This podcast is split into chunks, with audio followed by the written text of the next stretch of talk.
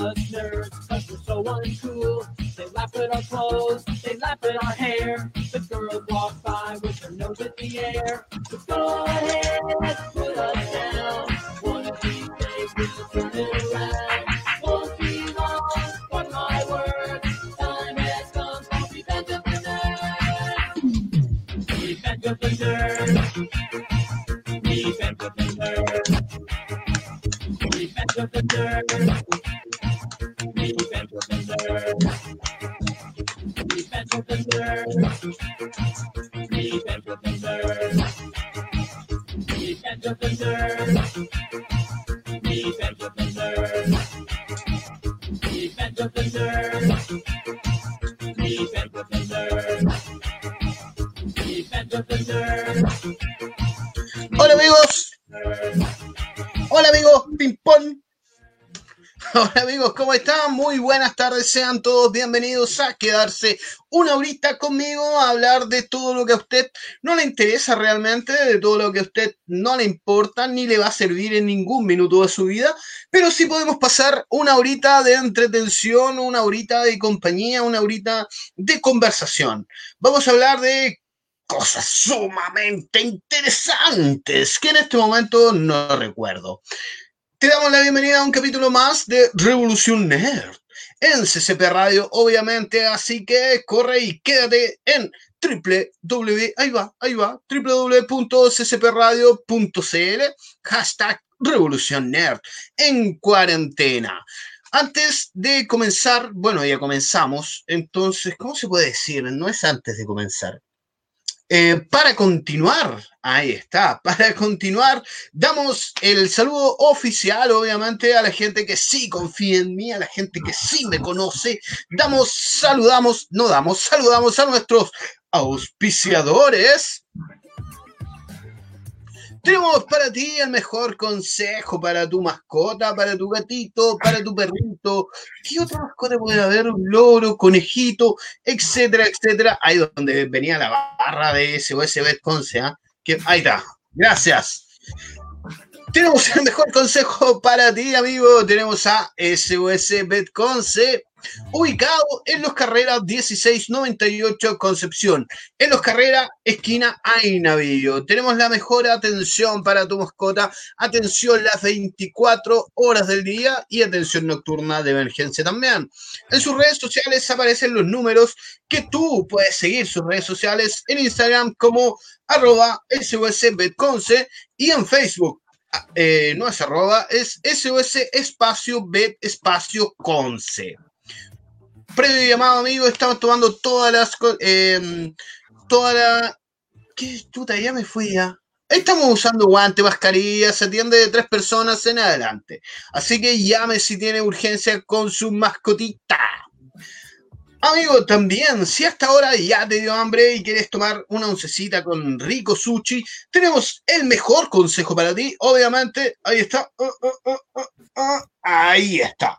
Tenemos a Kabutos Sushi, la mejor alternativa para que tú comas sushi. No, pero también tienen hand roll, tienen bowl y tienen un exquisito menú que tú lo puedes buscar en sus redes sociales como arroba kabuto-sushi o llamar al 41 26 44 523 o al más 569 8742 3644. Kabuto Sushi, la mejor alternativa de sushi. Ya cumplimos, ya saludamos, ya lo invitamos a que vaya a SOS, a que vaya a Kabuto Sushi. Así que podemos entrarle nomás. Saludamos a la gente que está conectada en nuestras redes sociales. Recuerda seguirnos en Instagram como arroba CCP Radio. Así de sencillo. Y en Facebook como CCP Radio. Así de sencillo. Y en Twitter como CCP Radio 1. Bueno, no, no, no usamos Twitter en realidad, amigos, así que pero, oye, tenemos saludos. Dice, buenas tardes, don Felipe. Ahora llegué tempranito. Mira, justo cuando necesitaba ahí un- una bandeja, llega el amigo y ya yo ahí. Así que quédate con nosotros, amigo. Eh, deja tu saludo, comentario ahí en la barra de nuestro Facebook. Y, ah, mira, se me olvidó decirte que también estamos en IPTV, también estamos en la aplicación TuneIn y estamos en tu corazón, por supuesto. ¿Qué temas tenemos preparados para ti, amigo? Tenemos pocos temas el día de hoy, pero la idea es ahondar un poco más en ellos. Efemérides hoy día no tenemos. Quizá el amigo Yayo sabe qué pasó en un día como hoy, pero no tenemos efemérides. Qué raro que un 13 de mayo no haya pasado nada, pero así como en el mundo, en el mundo ñoñístico, en el mundo nerd, no haya pasado nada. Igual es, es como raro. Quizá algo pasó y lo corrieron para ayer o para mañana. Pero sí tenemos, eh, vamos a cambiar un poco el, el efemérides para rellenar un ¿sabías qué? ¿Sabías qué? Es más que nada para tapar un poco la efeméride. Pero, ¿sabías que en 1998 Sony tuvo la oportunidad de comprar los derechos de casi todos los personajes Marvel por 25 millones de dólares? Pero optaron por no hacerlo. ¿Por qué? Eh, porque son Sony nomás. Y dijeron, vamos a salvarnos con el puro Speedy, que le salió aproximadamente 7 millonacos. Dijeron que solo, según Sony, en el 98, solo Speedy tenía como, mm, tenía más, eh, se veía más productivo o que le pueden sacar más provecho. ¿Cómo te equivocaste, amigo Sony? ¿Cómo te equivocaste? En ese tiempo del 98 ya habían películas de Iron, de Iron Man, es decir, películas de Iron Man, que en un principio sí, nadie le llevaba fe, estamos muy de acuerdo, pero no, no, no previeron lo que se estaba gestando a través de esas primeras películas de Iron Man. Bueno, también estaban las de Batman, pero ya es otra, es otra cosa. Así que, amigo Sony, ¿cómo te equivocaste? ah? Pudiste tener toda la franquicia por 27 millones. De hecho, la franquicia se como mm, eh, se esparció o ramificó en algunas productoras. Tenemos a, tenemos a la de los X-Men también, que esa es Universal, me parece, o Paramount, o Columbia, o Tristar. Bueno, tenemos la de los X-Men, que también a lo mejor ellos compraron solo esa pequeña parte de los superhéroes, que solo les interesaban los X-Men, y a lo mejor también tuvieron la oportunidad de haber comprado toda la franquicia. Pero dijeron, Neones, nones, ¿cómo me vaya a vender algo del Capitán América? Que no va a valer nada después. ¿Qué, qué, qué película puedo hacer yo de Hulk? Bueno, las porquerías de Hulk que tienen antes. Ay, nada que decir, nada que decir. De hecho, películas de Hulk buenas que hayas visto. ¿Te gustó alguna de Hulk, amigo? A mí no me gustó ninguna. Sí me gustó más Rúfalo como Hulk. Eso sí, me gustó el actor como Hulk. Pero que haya habido así como una película buena de Hulk, mm, no. Puede ser en la que mm, en Thor eh, Ragnarok, donde aparece Hulk, pero tiene, aparece, es como, es como Los Vengadores, que también aparece Hulk. Pero así una película solamente de Hulk, tenemos al increíble Hulk, tenemos a Hulk, y para contar. Pero no, tampoco llegó mucho. Unos efectos especiales así como muy... ñe. Vamos a seguir un poco. Vamos a seguir un poco ondando en ¿Sabías qué?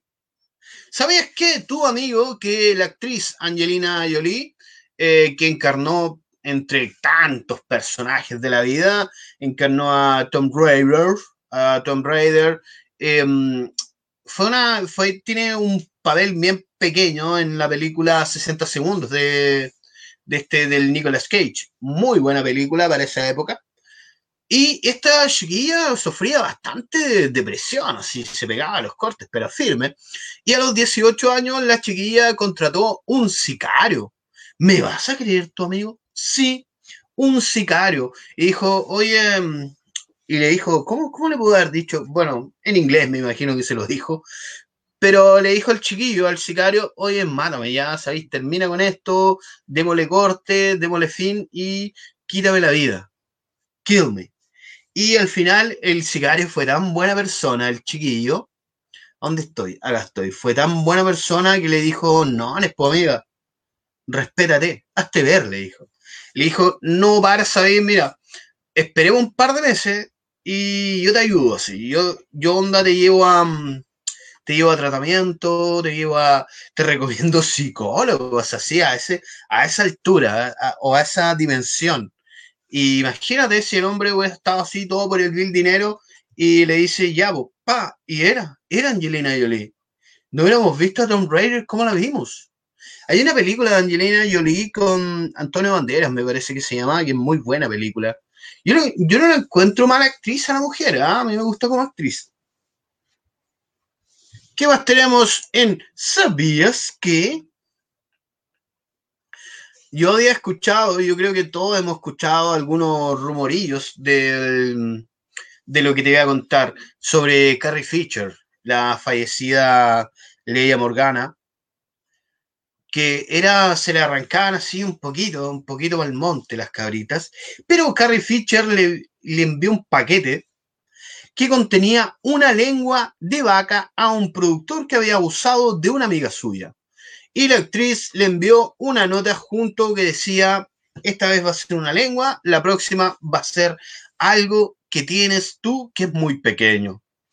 Oye, igual, igual firme con su cosa la Carrie Fisher, ¿ah? No le venían con cuentos a la amiga. Continuemos con ¿Sabías que Claudio compartió un streaming? Mira, Claudio compartiendo streaming. ¿Quién es ese Claudio? Eh, tenemos. um, mira, tenemos una de Nintendo. Dice: tras el fracaso con el lanzamiento de su consola Wii U, que muchos dirán, ah, Wii U es buena, eh, viejo, Wii U, Wii U fue un poquito, un poquito superior a la Wii, que tampoco así como fue la gran cosa. De hecho, entre la Wii U y la Wii, yo preferiría la Wii. ¿Por qué? No sé, era más accesible eh, monetariamente, quizás. Pero la Wii U llegó así como con mucha rimbombancia y no causó el efecto que tenía, porque la Play 4 ya estaba por los cielos y seguía y seguía y seguía adquiriendo adeptos. Y yo creo que eh, por, una, mm, por un tema de, de lo clásico, que mantenía el control, que siempre ha mantenido su control la PlayStation. Yo creo que iba por un tema así de más de un poco más de nostalgia, puede haber sido. Pero tras el fracaso de Nintendo con el lanzamiento de su consola Wii U, el presidente de la empresa, mira, mira el gesto que hizo Satoru Iwata, se bajó el sueldo a la mitad durante medio año para que sus empleados no tuvieran que sufrir las consecuencias de un error que sabía que era suyo. Oye, personajes como este. Martín Leiva dice, hola amigo Felipe Bonito Bigote, saludos. Saludos amigo Martincito Leiva. Oye, oye, el gesto de este hombre, admirable. porque yo creo que un poco más va en la esencia de estos, personajes, ¿ah?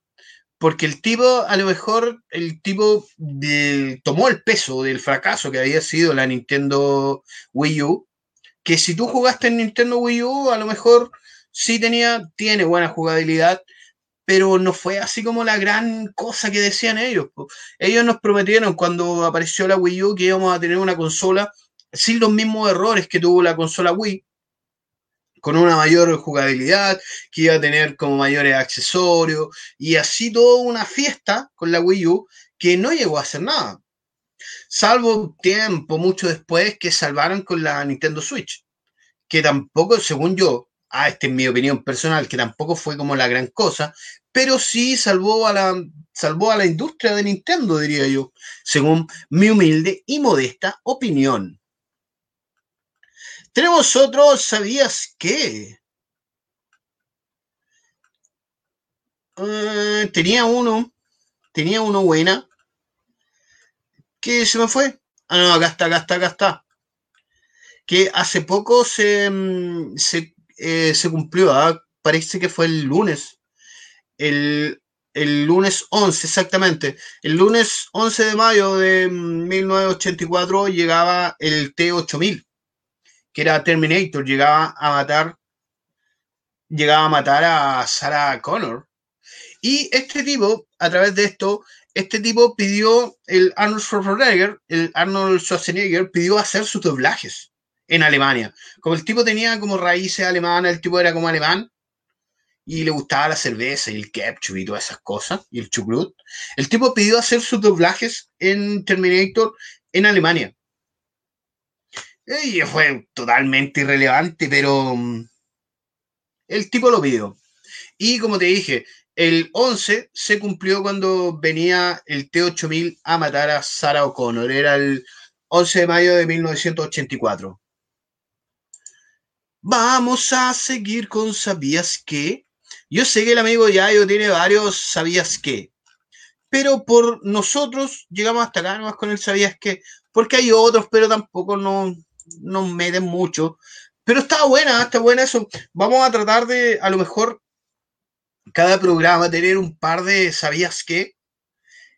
Para información, para que tú vayas juntando basura en tu disco duro, nada más. Pero, pero yo lo encontré interesante, a mí me gustó. Yo te tengo, sí, amigo, algo que sí te puede interesar dentro de este tiempo de pandemia, de encierro, de Netflix que no muestra nada nuevo, de muchas plataformas que quizás muestran mucho de lo mismo. Te tenemos recomendación de película en Revolución Nerd en cuarentena y ahí es donde venía un jingle. Nosotros habíamos preparado una coreografía con todo esto, que obviamente por la cuarentena no podemos hacer. Pero habían jingle, teníamos bailarines, teníamos trapecistas que estaban esperando, obviamente, están como en stand-by, tenemos como cinco trapecistas esperando para este jingle de recomendación de película. Y para recomendación de película te tengo una, mm, una obra que quizás eh, quizás se pasó el tiempo, quizás estuvo, um, se, como vino del futuro, una obra que vino del futuro, eh, expuesta por el aclamado, ahora, ahora aclamado, ahora que todos dicen, no, yo lo veía desde siempre y siempre me gustó cómo actuó. No, viejo, nunca, nunca viste nada de él, nunca te gustó cómo actuó. Y ahora que después de haber sacado el Joker, todos dicen, no, yo siempre he seguido a Joaquín Phoenix a todos lados. No, viejo, no lo seguiste a todos lados. Sé razonable, no, no, no hagas eso, no hagas eso, de verdad. Te estoy hablando, eso, ese cambio de voces. Te estoy hablando nada más y nada menos que Here o Ella, en la traducción, es una película dramática romántica estadounidense de ciencia ficción del año 2013, escrita y dirigida y producida por Spike Jones. ¿Qué de especial tiene Spike Jones? Que fue su primer largometraje solo. El tipo eh, dirigió, produjo y la distribuyó. Here nos muestra un mundo, eh, no diría que, futurista, pero tampoco diría que muy cercano, donde el tema de las relaciones humanas es, es tan complicado como lo fue hace miles o hace cientos de años atrás. En Here tú puedes ver una persona con problemas, una persona que acababa de tener un rompimiento en una relación, un divorcio específicamente. O sea, no estamos hablando de una comedia que nos va a mostrar em, aviones o que nos va a mostrar autos voladores, sino estamos hablando de un drama, amigo mío. De un drama que te va a meter en lo profundo de tu ser y te va a hacer entender un poco del que sí necesitamos al otro que esté al lado aunque estés solo ahí parado en silencio acompañándote. Here es una obra que, mm, según yo, fue mirada muy en menos. Para mí es peliculaza. Tú pasas todo el día metido en un computador. Si no estás en tu computador, vas eh, viajando con tu teléfono. Si no tienes tu teléfono, estás con una tablet en, mano. Pero siempre, en todo momento, un sistema operativo te está acompañando te está ayudando mm, a, dirigir tus búsquedas, te está ayudando a elegir dónde comprar. O sea, está siendo tu compañero o compañera.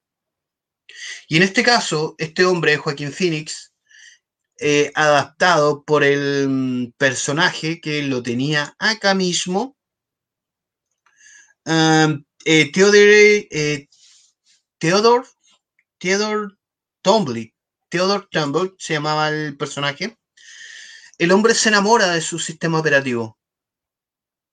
Y ahí es donde te entra la pregunta, ¿cuán solo tienes que estar tú para enamorarte de tu teléfono, de tu computador, de una consola de videojuego, como estamos hablando? Here nos mete en ese, en ese drama existencial del cual muchas personas están viviendo en este momento de pandemia, de cuarentena. Here nos muestra esa realidad en el 2003. 2013, si no me equivoco. Schwarzenegger, eh, el sobaco dice, Schwarzenegger regresa a Depredador, a Depredador en su papel de Duke en el nuevo videojuego basado en la franquicia. Gracias, amigo del sobaco, por interrumpir mi relato tan bello que estaba mandándome de Here con tu, con tu dato de Schwarzenegger. Volvamos con Here. Gracias, amigo, amigo Sobaco. Siempre ahí, pendiente. Sigamos con Here.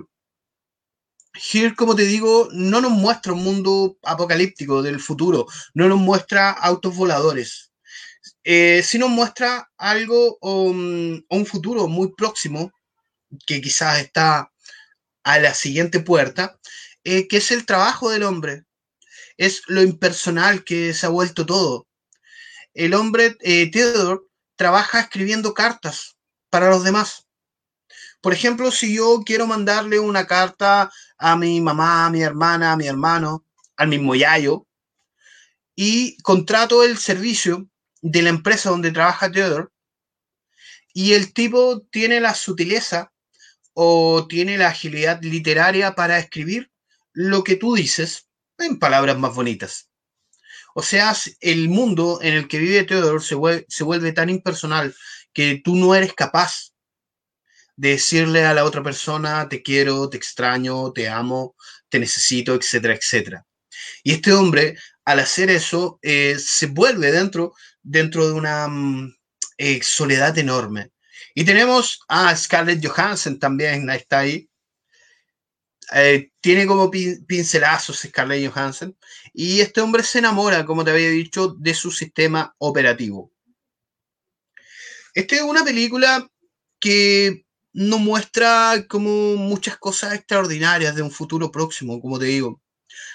Tiene una gran fotografía en el sentido de que nos, nos ambienta a un espacio atemporal del que podría haber sido ayer, podría haber sido hoy o puede ser mañana.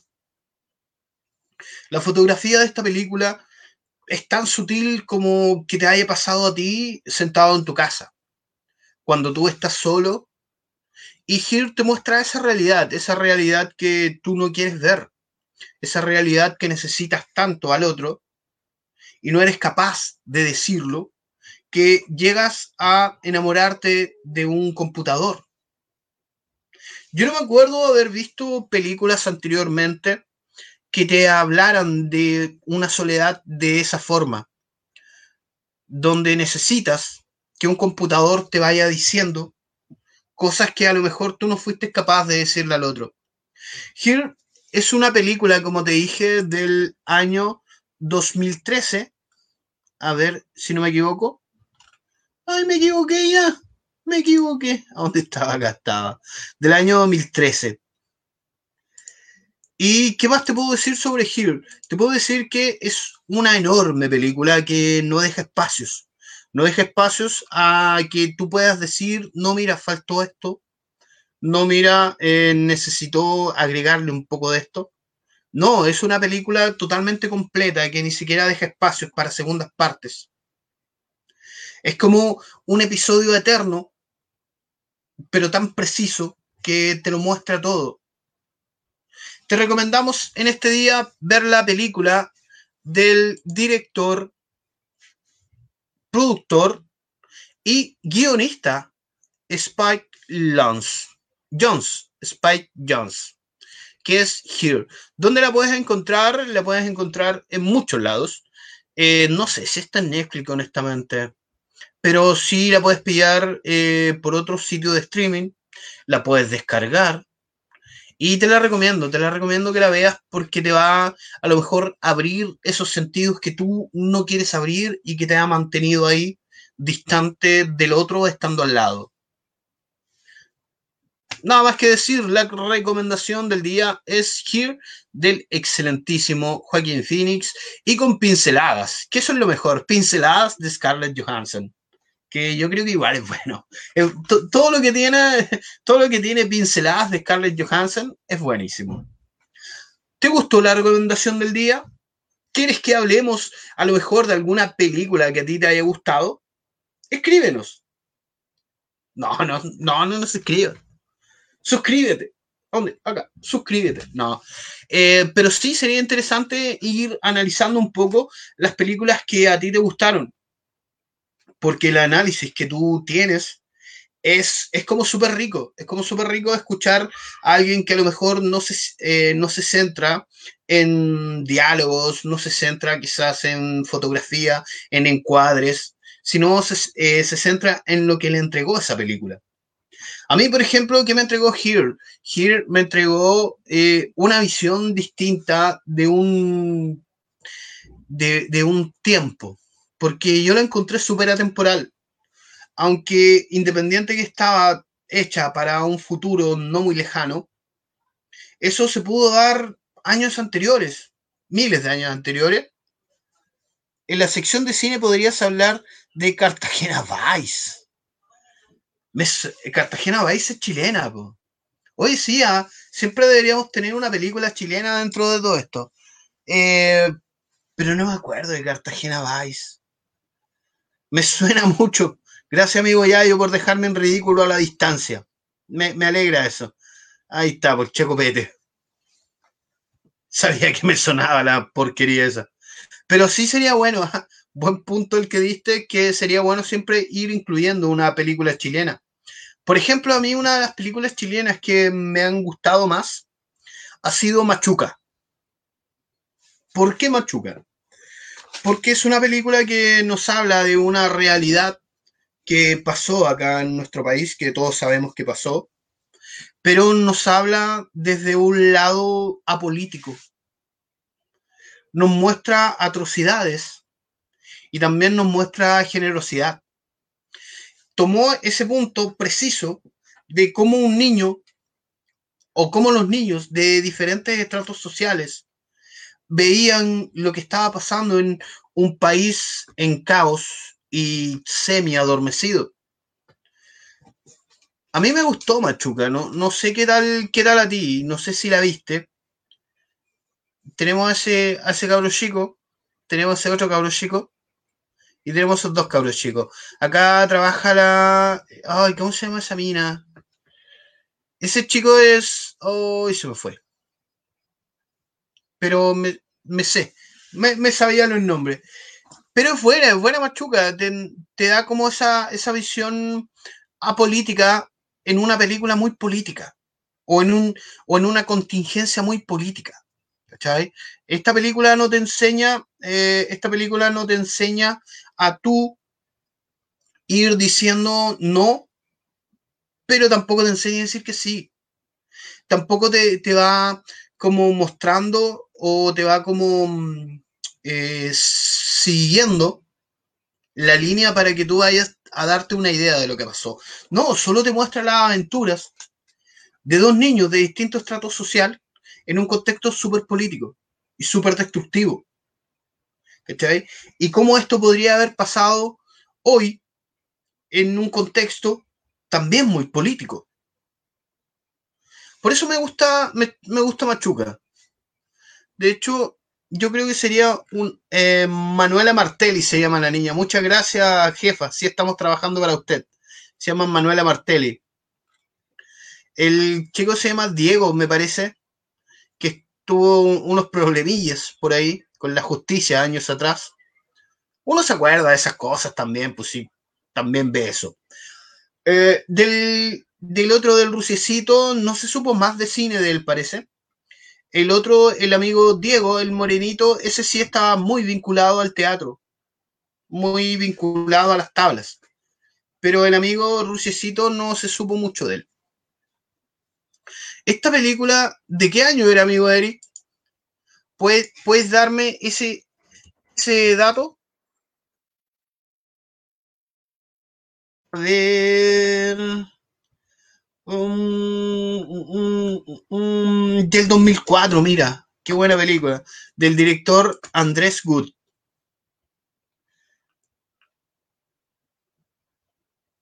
Ah, dice, buena el sobaco Machuca, muy buena banda. Grande Machuca, una banda que aportó mucho al rock penquista. Oh, de verdad, pues Machuca. Buen, buen enlace ahí te mandaste, amigo Yayo. Sí, de verdad. Yo creo, am, pasando un poco por, por Machuca, yo creo que sí sería bueno eh, tirarse una película chilena de vez en cuando, analizarla un poquito. Machuca, por ejemplo, en el, en el tema de la contingencia lo trató demasiado bien. Ni siquiera pulcramente, ni, ni siquiera fue como muy, muy pulcro, sino detalló una contingencia bastante bien. La fotografía que tiene Machuca es buenísima. En ningún punto tú te das cuenta que están en un 2004 filmando una película del 73. Cuando, cuando una película te evoca una época, debe ser muy cuidadosa en muchos detalles. Y Machuca te da eso, te da esos barrios antiguos y esos barrios con clase de Santiago, pero también te da esa población, esa real población, no, una, mm, no un chiste o no una mofa de lo que pudo haber sido una población. Yo creo que Machuca aportó demasiado al cine chileno. Andrés Wood es genial en hombre dentro de lo que hace. Así que si tú quieres que hablemos de alguna otra película chilena, si quieres que hablemos de alguna otra película que a ti te haya gustado, la metemos también. Pues sí, todo puede ser acá. ¿Qué dice la amiga 2004? Sí, ya dije, amiga Karen, que era del 2004. No tiene por qué repetirme las cosas. Así que ahí estamos hablando un poquito de cine. ¿ah? Otra película chilena que me pudo haber gustado. A ver, deja hacer memoria, deja hacer memoria. Por ejemplo, una que no me gustó fue La Nana. ¿Puedes decir que la, que la mujer se mandó un papelazo? Sí. Pero de que haya sido nominada, mmm, tampoco le encontré como mucho sentido. La historia de la película La Nana tampoco es muy sólida la historia. Tampoco es como mm, muy, no sé. A mí me gusta el cine chileno, yo soy defensor del cine chileno, pero, eh, por ejemplo, Catalina Saavedra se llama la actriz, muy buena actriz la mujer. A lo mejor fue eso lo que llevó a la nana a ser nominada.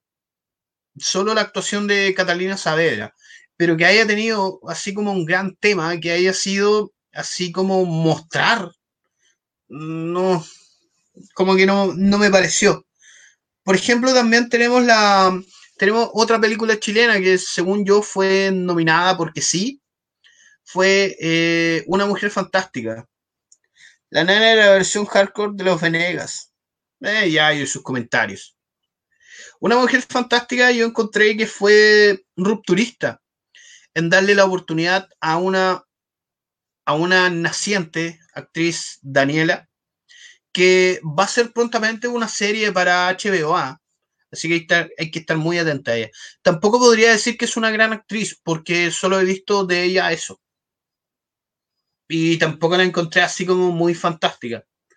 ¿Por qué fue nominada? Quizás para dar, darle el paso o darle el pie a un género que estaba olvidado. Por respeto a, por respeto a Daniela, no sé, por respeto a los trans, mm, no lo sé, pero yo tampoco encontré que haya sido una actuación muy buenaza o que alguien se haya destacado en su actuación dentro de ahí. Por ejemplo, tenemos la, la participación horrenda de este, de este gordo, ¿cómo se llama este tipo? Que dice, lo que pasa es que una mujer fantástica fue nominada por una serie de cosas. Ay, ella, la serie de cosas. Pero a mí no me gustó. No, no me gustó, la vi. Obviamente siempre hay que darle la oportunidad a las cosas. la vi y no me gustó para nada. Estoy tratando de, acordarme, porque hace tiempo no veo, no veo como cine chileno. Que dice, ah, para dar señales de cambio en la academia. Yo creo que fue más por eso, ¿ah?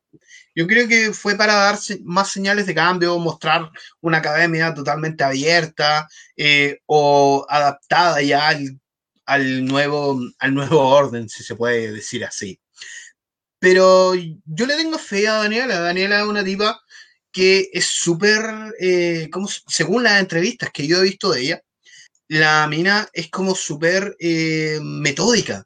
¿Cachai? Yo sé que lo va a hacer súper bien en HBO porque la mina es como bien, bien cuadrada para estudiar, es súper matea, así que lo va a hacer bien, pero no siento que haya sido así como una gran actuación. El Club es muy buena película. El Club es peliculaza. Yo todavía no eh, la he visto, la he visto un par de veces, pero todavía trato de seguir viéndola para buscar esos, es, quizás esos mensajes subliminales que te da esta película. ay, ay, coronavirus, llévame. y no dice, oye, y no, es muy buena película igual. No, es una pésima película, amiga. A mí no me gustó, ¿no? ¿Por qué fue muy nombrada? No, porque estaba metido Gal García. Pero no siento que fue, mm, bueno, fue sacada de la historia de los publicistas que crearon la campaña del no. Pero no me gustó la película. Caradima, Caradima sí, es que el pelado este es muy buena. Caradima es muy buena. Pero no, no, no me gustó, no. De hecho, Caradima como que vino a vino a romper igual, vino a romper algo Caradima dentro del cine chileno. Yo creo que lo importante del cine chileno es que mm, se dieran cuenta de que podían haber más historias que no fueran dictaduras.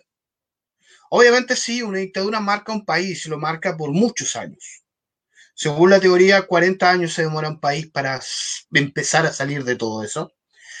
Pero Caradima y muchas otras películas chilenas dieron, esa, mm, dieron ese aporte que no tenían que necesariamente estar en dictadura para hacer una buena película. ¿Qué dice Taquillator en la máxima expresión del cine chileno? Oye, el Taquillator es del pelado na- narigón, ¿cierto? A mí me gusta no porque está Gael, que fue mi pololo. Bueno, en los sueños de Karen Mook, Gael fue su pololo. Taquillator igual es muy loca. Está eh, Plan B, igual, película chilena. Y esas películas que trataron de, mm, trataron como mostrar el lado poblacional del, de Chile de una forma muy mal hecha, muy mal hecha. Tenemos a Mala Leche, tenemos a Taxi para Tres, que dentro de las más connotadas, que mostraron una, una población caricaturizada. Y ahí donde a lo mejor el cine nos da muchas clases. Porque tú puedes mostrar una población que no sea una caricatura. Tú no puedes, tú puedes mostrar un flight que no necesariamente sea la caricatura de un flight.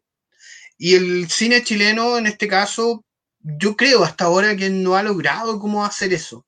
Le falta como descarica- descaricaturizar a la gente que vive en población.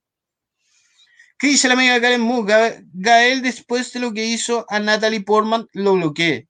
Puta, no sé lo que hizo. Yo, cada vez que hablan de Gael García, yo me acuerdo de mi abuelo y yo. Yo lo conocí ahí. Sí, se me cayó el carnet, obviamente, pero lo conocí ahí. Las películas de Cebadilla y Nicolás López son la máxima expresión del cine chileno. Yo creo que las películas, ah, buen punto que tocaste, amigo Yayo, ¿ah? Las películas de Nicolás López y de Cebadilla son el mejor ejemplo de tengo amigos dentro de los dentro de los fondos o dentro de los que dan fondos para el cine chileno. Porque hicieron unas arte porquerías, amigos míos. Y dejaron de lado quizá muchas películas buenas. En la plataforma Onda Media podemos ver muchas películas buenas, muchos documentales que valen la pena, pero a lo mejor que demoraron un poco más porque le dieron los fondos a los hermanos Badilla y a Nicolás López, ex violador Nicolás López. Porque tampoco se puede decir que el hombre fue, porque, porque Papá Cuñal lo defiende. Pero en fin, yo creo que eh, sí hay demasiado nepotismo, como en todos lados, ¿ah? y estos tipos se robaron o pasaron de lado muchos filtros para llevarse los fondos del cine chileno y hacer, y hacer sus maravillas como, mm, ¿cómo se llama esta porquería? Yo, la, yo he visto un par de ellas, no para criticarlos, sino porque uno tiene que ver para, para hablar, ¿cierto? Eh, yo vi la de la Paz Bascuñán, la que, la que supuestamente ella le daban como una pastilla y podía decir todo lo que... Sin filtro se llamaba. Hablando de Gael, Emma, muy buena película. Hoy me pillaste. Pero sí me acordé de Emma Watson, de la película que hizo, eh, que me acordé de Colonia, de Emma Watson. Buena película chilena. Buena. No, no es chilena eso, sí. ¿Alguien que me ayude? ¿La Colonia es película chilena? ¿Donde trabaja Emma Watson? Revolución Nerd, The Movie, ya apareció catalogado en Rotten, en Rotten Tomatoes. En Rotten Tomatoes. Hoy. ¿Por qué siempre me hacía esa weá? Sobaco dejándome en vergüenza siempre. Oye, vamos a seguir. Me gusta hablar de cine chileno y obviamente de cine en general, pero teníamos otra. mm, otra, otra papita, no papita, sino teníamos otro temita. Ahí sí, teníamos otro temita dentro de todo esto. Y obviamente eh, vamos a hablar un poquito, un poquito así, una pincelada más que nada, eh, de lo que fue las series que de algún otro modo nos marcaron. Una serie animada de mediados de los 90 aproximadamente llegó a decirle a la serie animada Batman, Batman no eres el único, vamos a llegar acá, vamos a romperla, y llegó de la mano de Disney. Disney eh, quiso tomar una idea un poco, un poco sacada o un poco salida de lo que ya venía haciendo anteriormente, una idea sobre algo un poco, un poco más místico, donde el tema ya no era tan como de animalitos, ni tan como de, mm, de personas mágicas volando por ahí, sino vino a hablarnos de gárgolas. Apareció eh, Disney y apareció Gárgolas como la respuesta a lo que estaba haciendo, él estaba rompiendo Batman en ese tiempo. ¿Qué dice? Ja, ja, ja, protagonizada por Danny DeVito. Colonia no es chilena. Gracias, amiga Karen. Tenía esa duda. Rotten Tomatoes, The Movies. Ah, no, todavía quedé pegado en eso. Estamos hablando de las gárgolas. Las gárgolas. O en España le tenían un nombre como Gargolois, Gargolais, algo así raro. Pero las gárgolas, como te digo, llegó en respuesta o llegó siendo la respuesta que tenía Disney para votar un poco el éxito que estaba teniendo Warner Bros. con la serie animada de Batman. Y yo creo que en algún punto, obviamente no lo lograron, pero en algún punto sí quizás le hicieron el peso. La historia era buenísima. Si tú no, o si tú no mal recuerdas, hace miles de años atrás le tiraron un hechizo a estas gárgolas para estar viviendo toda la vida como gárgolas, pero pasado un tiempo, ellas despertaron y eran gárgolas de día y eran eh, tomaban vida propia de noche. Vamos a ver el vamos a darle sonido al, al, al opening de gárgolas que era muy bueno. Yo me callo.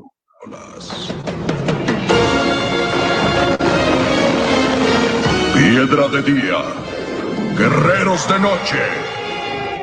Fuimos traicionados por los humanos que habíamos jurado proteger, congelados en piedra por un hechizo mágico durante mil años. Ahora aquí en Manhattan, el hechizo se ha roto y vivimos de nuevo.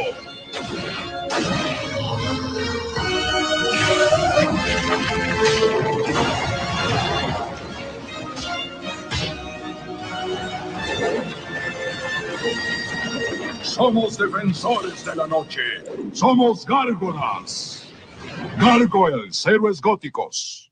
Gargoyles, Gargoyles, héroes góticos. Cancelar, amigo, cancelar. Ya, muy bien.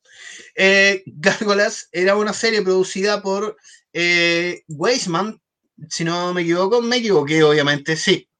Eh, por Greg Weisman, producida por Greg Weisman y Frank Port. Emitida el 24 de octubre de 1994 hasta el 15 de febrero de 1997. Tuvo eh, dos temporadas, se cuentan, pero tuvo como un pequeño review eh, después de la segunda temporada que, era, em, que eran las crónicas del tipo ese. Que intentaron, intentaron como dar así como un manotazo de ahogados viendo que ya no tuvieron el éxito que ellos pretendían y quisieron sacar como un pequeño, no sé si spin-off, no sé si se podría llamar así, que solo contaba las crónicas de la, del Gárgola líder, que era, te digo, el tiro, hoy se me fue el nombre del Gárgola líder, ¿cómo se llama? ¿Cómo se llama el Gárgola líder, amigo Eric? Saque eso, saque eso. Oye, Baldwin Díaz se está viendo. ¿Cómo se llama el gárgola líder, amigo? Amigo Yayo, ¿tú qué estás viendo? Hoy se me fue el nombre del tipo. Se está oscureciendo todo. Mira, pudiera aprovechar de prender la luz. Hoy se me fue el nombre. Sí, se me fue. Aprovechamos a saludar al amigo Baldwin Díaz, Oli Baldwin. Y supuestamente venían las crónicas de este, de este líder. Esta cosa duró dos temporadas. La primera, Goliath. Gracias. Eh, las crónicas de Goliath se llamaba. Y esta cosa duró tres temporadas, si se podía contar la tercera. La primera fue bastante buena, según yo. A mí me gustó bastante, la historia era bastante sólida. La historia era poder rescatar ese edificio que tenían y yo lo encontré como bastante sólida la historia de la primera temporada. Se llamaba Goliath. Sí, ya lo leí, amigo Yayo. Muchas gracias por el dato. Ay, ¿qué hice? Algo hice, algo hice. No sé qué hice. Bueno, algo apreté mal el dedo ahí. Me veo demasiado oscuro, ¿ah? Pero así me veo un poquito más blanco. Oye, eh, eh, si a ti te gustó Gárgolas, yo creo que está en lo correcto, amigo. Es una historia, como te, como te digo, bastante buena, bastante sólida la historia que tenía Gárgolas. Igual un poco dentro de la historia que tenía, igual un poco revivía un poco lo del pasado, empezaba como a contarte las historias del pasado, tenía como esa conexión.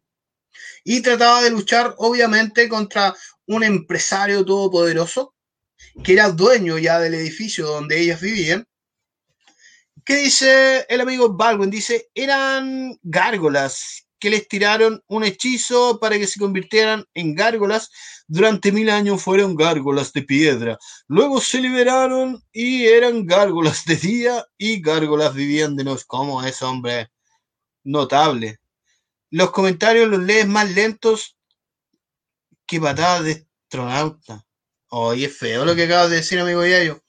Pero si estoy atento, ahí estoy atento a los comentarios, lo que ustedes dicen. Pero eran gárgolas de día y héroes de noche. Si lo dije bien, amigo Baldwin, ¿cuál era la idea de eso? No sé qué te pareció a ti, no sé si tuviste la serie.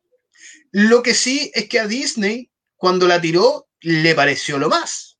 Pero después, cuando se dio cuenta que no pudo hacerle el peso real a la serie animada de Batman, empezaron a dar manotazos de ahogado, como te digo, después de la segunda temporada, y sacaron eh, las crónicas de Goliath, que tampoco le fue así como muy, muy, muy bien.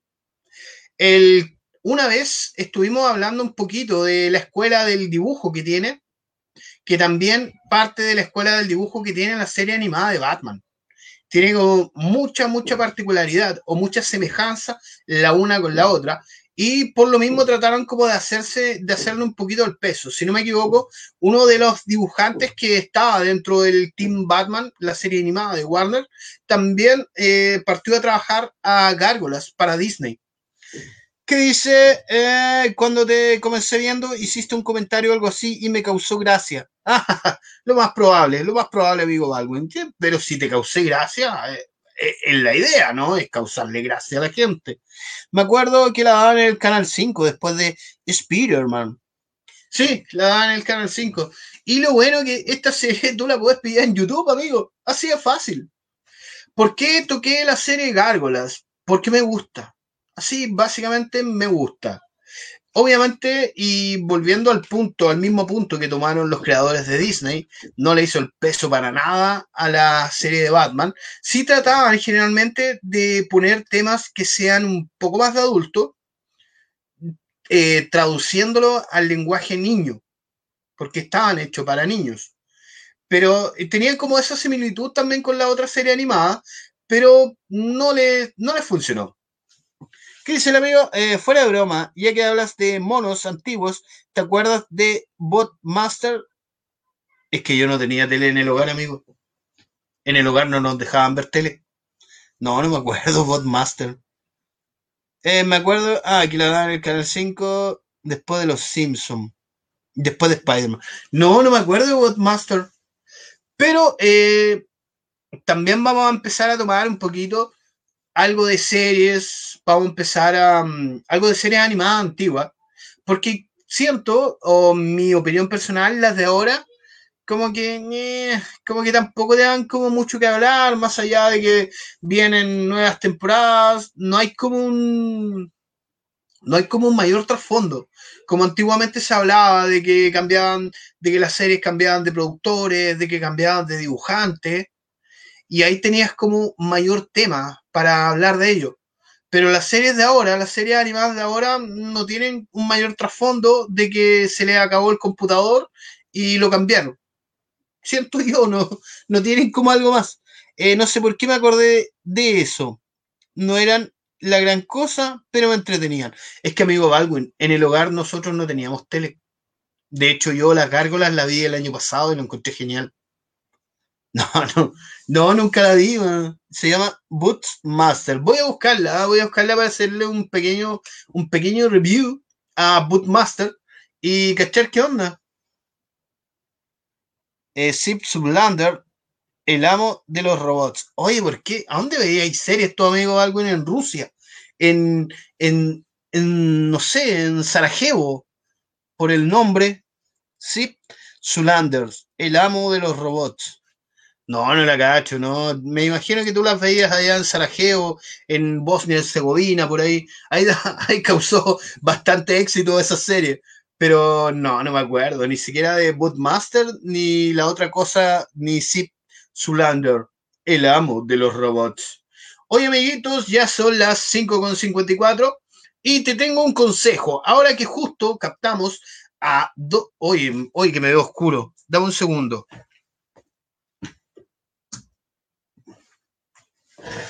Algo, algo mejoró la cosa. Ahora que captamos a dos personas que nos están viendo, a esas dos personas les recordamos y les decimos que, que tenemos auspiciadores, obviamente, amigos míos. Y si tú, amigo, tienes mascota, amigo Baldwin, amigo Yayo, te comentamos que tenemos la mejor opción para tus mascotas en SOS Pet Conce, que va a aparecer acá. Ahí está. SOS Bet Concelos, carrera 1698, Concepción. Puedes llevar a tu mascota que lo van a atender con el mismo amor y cuidado que tú lo harías. Atendemos las 24 horas del día y en la nochecita de emergencia sigue sus redes sociales, por supuesto, para enterarte de todas las noticias que tengan en Instagram, arroba SOS Betconce, en Facebook, SOS Espacio Bet Espacio Conce. Recuerda los carreras 1698 Concepción en toda la esquinita de carrera con Ainavillo. También, si hasta ahora te dio hombrecita, amigo, si hasta ahora quieres pedirte algo para comer, te tengo el mejor consejo. ¿Qué mejor, amigo? Que Kabuto Sushi.